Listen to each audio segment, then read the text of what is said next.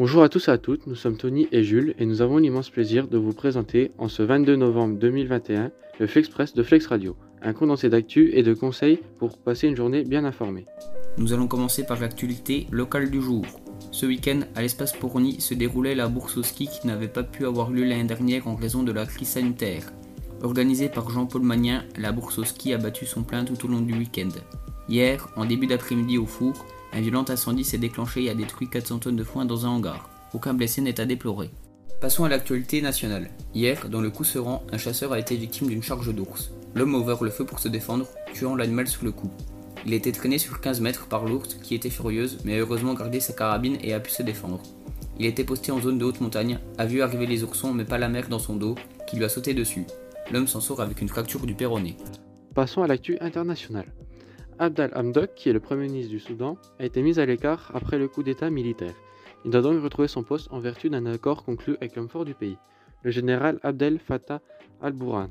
Ceci a été annoncé par les médiateurs ce dimanche 21 novembre 2021. Nous passons à l'actualité sportive. Ce week-end, le 15 de France a vaincu les All Blacks à domicile sur le score de 40 à 25. En rallye, Sébastien Ogier décroche son huitième titre de champion du monde en s'imposant à Monza et en F1, Lewis Hamilton réduit l'écart au championnat du monde en s'imposant au Grand Prix du Qatar. Il n'est désormais qu'à 8 points de la première place détenue par Max Verstappen, alors qu'il ne reste que deux courses avant la fin du championnat. Une petite fake news qui nous a fait sourire. Elle se passe en Italie. En s'appuyant sur une photo, plusieurs responsables politiques comme Sandrine Rousseau ou Raphaël Glucksmann ont critiqué le fait que les dirigeants du G20 jettent des pièces de monnaie dans la fontaine de Trévi, à Rome, afin de lutter contre le changement climatique. Un geste qui relève en réalité de la tradition, et non d'un vœu pour le climat.